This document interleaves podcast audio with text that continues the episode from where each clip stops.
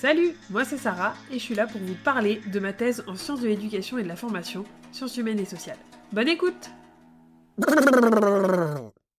Depuis que j'ai commencé ma thèse, je m'intéresse de très très près à tout ce qui est organisation, outils, logiciels, mais aussi développement personnel, productivité, efficacité, et j'en passe et des meilleurs. J'écoute plein de podcasts sur le sujet, d'ailleurs j'ai plein de recommandations à vous faire, donc n'hésitez pas à me demander si besoin.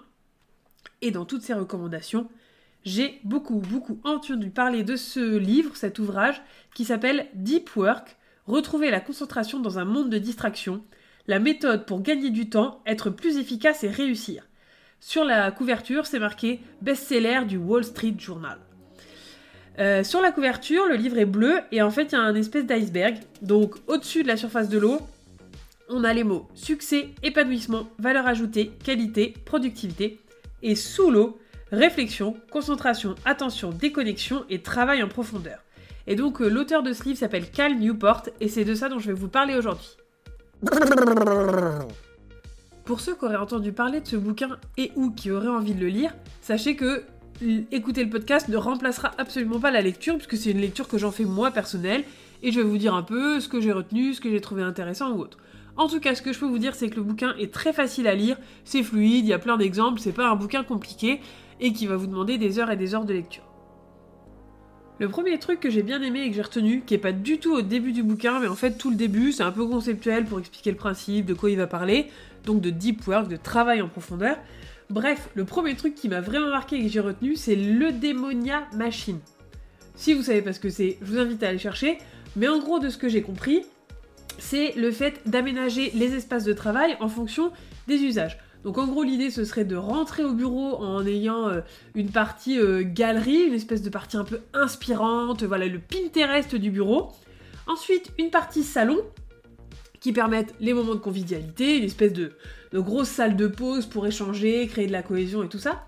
Ensuite une bibliothèque comme son nom l'indique, l'idée étant de pouvoir travailler, mais aussi surtout d'accéder à des ressources, c'est vraiment l'intérêt. Ensuite, un espèce euh, d'open space avec euh, voilà des bureaux, euh, des salles de réunion, des endroits où on peut discuter entre nous, voilà des bureaux pas fermés, vraiment un open space pour pouvoir générer de la collaboration. Et enfin, tout au fond, ce qu'ils appellent les chambres, c'est-à-dire des bureaux complètement fermés dans lesquels on peut réfléchir et produire en profondeur. Et sincèrement, je vais trouver ça hyper intéressant, euh, cette idée d'avoir euh, des espaces qui sont destinés à des usages. C'est pas trop ce qui se fait. Euh, déjà, les bureaux flexibles, c'est pas forcément la grosse mode. Mais cette idée-là, je l'ai trouvée assez cool. Et j'avoue que ça m'a inspiré pas mal de trucs pour moi, mon travail, et de me dire peut-être qu'il faudrait aussi séparer les différents espaces en fonction de l'usage que j'en fais, en fonction du travail que je suis en train de faire. Donc pour ceux qui savent pas, au bureau bah, où je suis le matin, euh, pas, pas sur ma thèse, euh, je suis dans un, petit bureau où on a quatre bureaux qui sont parfois tous occupés, parfois non, plutôt non, euh, mais il y a souvent du monde et en effet on est plus dans la collaboration, la cohésion et aussi les moments de convivialité, de discuter, de prendre un café. Par contre, à la maison, sur ma thèse, je suis toute seule face à mon écran, tout le temps assise au même bureau, et là je me suis dit qu'il y avait peut-être un truc à faire sur ça, et que je devrais peut-être me mettre des espèces de petits marqueurs physiques, géographiques, pour, euh, ça, pour, voilà, pour me dire, ok, quand je suis à cet endroit-là, je travaille en profondeur, je lâche rien, j'ai pas de distraction, etc. Je vais en reparler juste après, je vous explique un peu. Euh, l'idée du bouquin, la recommandation, c'est pouvoir s'isoler du monde de temps en temps, quelques temps. Alors dans le bouquin, il y a des exemples sur euh, voilà, des grands penseurs, des grands inventeurs qui s'isolaient plusieurs jours, voire qui faisaient carrément construire une maison au fond des bois pour ça. Bon, évidemment, c'est pas l'idée. Euh, mais ça peut être aussi en ce qu'ils appellent en bimodal, c'est-à-dire seulement quelques heures par jour. En tout cas, avoir un environnement spécifique pour le travail en profondeur, ça c'est un truc qui m'a un peu parlé et sur lequel je pense que je vais réfléchir. Il y a aussi la philosophie journalistique, c'est-à-dire de faire du travail en profondeur dès qu'on a un moment. On a un quart d'heure, bim, travail en profondeur pendant un quart d'heure, etc., etc. Autre élément que j'ai retenu pour pouvoir travailler en profondeur, alors je vous explique pas pourquoi il faut travailler en profondeur, parce que tout le début du bouquin l'explique, mais bon, je pense que vous avez compris, hein, l'idée c'est de pas avoir euh, toutes les distractions autour pour, euh, pour pouvoir travailler, se concentrer et du, coup améliorer notre production, mais aussi et surtout nos idées, notre manière de travailler. Il indique par exemple qu'on peut créer des rituels de début de travail en profondeur et de fin de travail en profondeur. Pour que ça s'imprime bien dans notre cerveau, dans notre corps et tout ça. Euh, ça, c'est un truc que genre je ne fais jamais parce qu'en fait, je ne décide pas de travailler en profondeur pour l'instant. Moi, je commence à bosser et puis des fois, en fait, euh, je me mets à fond euh, sans savoir trop comment ni pourquoi.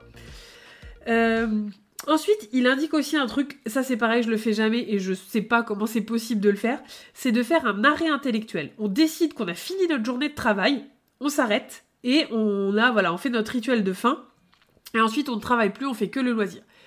Perso, j'ai du mal à voir comment ça peut rentrer, puisque je passe mes soirées sur Twitter, sur LinkedIn, sur mon Instagram blog de thèse. Un peu compliqué de faire cet arrêt intellectuel, et pourtant l'auteur euh, explique tous les bénéfices de faire ça. Ensuite, l'auteur nous parle de discipline et de mettre en place un système de discipline. En gros, c'est de viser un petit nombre de résultats qui soient assez ambitieux, avec dedans des indicateurs stratégiques et pas des indicateurs opérationnels. Donc, par exemple, euh, le coût des objectifs smart là dont vous avez tous déjà entendu parler probablement. Sinon, bah, allez voir, vous allez comprendre. C'est pas très compliqué. Au lieu de se dire euh, je vais me fixer euh, X minutes, ce qui est un peu opérationnel, je vais essayer, essayer, de me fixer un indicateur qui est plus stratégique par rapport à mon travail. Finir le premier jet de ci ou ça. Autre idée, avoir un affichage stimulant. C'est-à-dire de se dire, bah, à chaque fois que j'ai réussi à faire du travail en profondeur, je mets un petit trait, et au bout de 5 ou 10 petits traits, bim, soit j'ai une petite récompense, soit euh, j'entoure le truc, je me mets un petit tampon avec un like ou j'en sais rien quoi. Je fais une petite dédicace à ma coach de thèse euh, euh, un peu informelle Sylviane qui m'offre dès que j'ai réussi ma semaine, mes objectifs de la semaine, des chenilles à la fin j'ai un papillon, etc. etc. Donc ça c'est un peu rigolo. N'empêche qu'il parle de cet affichage stimulant, vraiment de l'avoir sous les yeux. C'est des trucs que j'ai essayé de faire, j'ai jamais trop réussi à m'y tenir, mais peut-être qu'en effet il faudrait que j'y réfléchisse car lui il a l'air de dire que ça fonctionne. Dernière étape, faire un bilan régulier pour essayer de se dire, ok, combien de temps j'ai réussi à travailler en profondeur cette semaine? Est-ce qu'il m'en faut plus, moins? Comment ça a marché? Qu'est-ce que ça m'a permis d'atteindre, etc. Pour pouvoir faire un travail en profondeur, il faut s'exercer. Pour pouvoir atteindre et maintenir un haut niveau de concentration et vaincre le désir des distractions, il faut s'entraîner. C'est pas tout d'un coup on décide, euh, voilà, et ça se passe tout seul. Non, il faut s'entraîner. Il suggère par exemple de mettre en place un Shabbat d'Internet. Alors je suis pas du tout religieuse, donc j'ai regardé un peu ce que c'était. Mais en gros l'idée c'est de faire par exemple une journée entière sans écran. J'ai décidé d'essayer de mettre en place cette expérience en faisant peut-être des demi-journées avec mon conjoint, donc on, verra ce que ça donne et je pourrais vous faire un, retour dessus, mais je me dis une journée entière sans écran du tout, euh, ça peut en effet être intéressant et ça va générer de l'ennui. Mais c'est ça l'intérêt en fait, c'est aussi que l'ennui permet la créativité. L'idée, c'est en tout cas de garder des temps hors connexion qui soient immuables. Même s'ils sont courts, même s'ils sont peu nombreux, on les garde, on se fait des temps hors connexion. Clairement, c'est un truc que moi je ne fais pas du tout, jamais. Genre, j'ai toujours un écran, je suis tout le temps connecté et tout. Donc euh, peut-être que ça, c'est des choses qui seraient intéressantes à mettre en place pour pouvoir se concentrer plus en profondeur sur la thèse. Il donne aussi des idées, comme se créer des délais artificiels particulièrement courts pour se forcer à travailler en profondeur sans interruption. Euh, peut-être le faire de temps en temps au départ pour s'habituer, et puis après des créneaux de plus en plus fréquents et de plus en plus longs de concentration intense.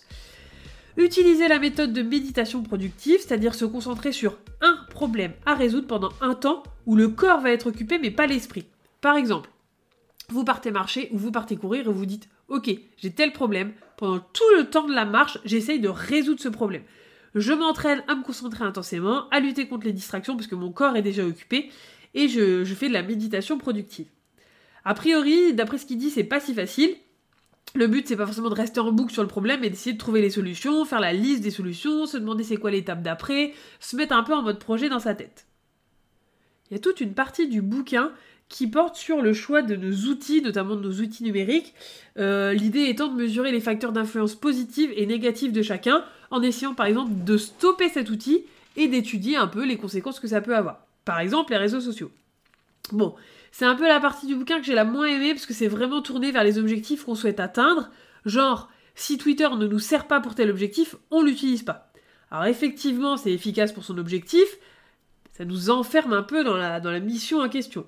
Moi, j'ai un peu du mal avec ça, dans l'idée que j'aime bien être ouverte à d'autres possibilités auxquelles j'aurais pas du tout pensé. Euh, c'est un peu trop calculé à mon goût, cette partie-là, mais en tout cas, c'était quand même assez intéressant, ça m'a quand même fait réfléchir.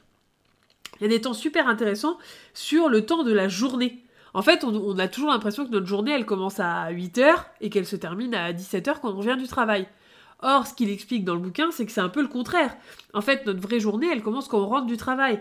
On a 16 heures à utiliser, en gros, en dehors du travail, et donc il faudrait essayer d'en faire des choses utiles et constructives. Lire, voir des amis, planifier des activités et tout ça, pour éviter de perdre ce temps libre sur les réseaux sociaux, les sites de divertissement, etc. etc. Euh, ça, j'ai trouvé ça aussi assez intéressant de voir cette vision un peu différente euh, des choses, euh, un peu différente de ce qu'on peut avoir l'habitude de, de, se dire, en tout cas au quotidien. Il attaque ensuite la partie travail. Il dit qu'il faut absolument se méfier des tâches superficielles qui prennent un temps fou, et en plus c'est un temps qui est très difficile à estimer. Il préconise la méthode du time blocking, donc si vous écoutez un peu ce genre de, de podcast, vous allez savoir à peu près ce que c'est, mais en gros l'idée c'est que toute notre journée soit déjà prévue à l'avance. Ça ne veut pas dire qu'il ne peut pas y avoir de la souplesse, surtout au début, parce qu'on a du mal à estimer le temps que va nous prendre chaque tâche.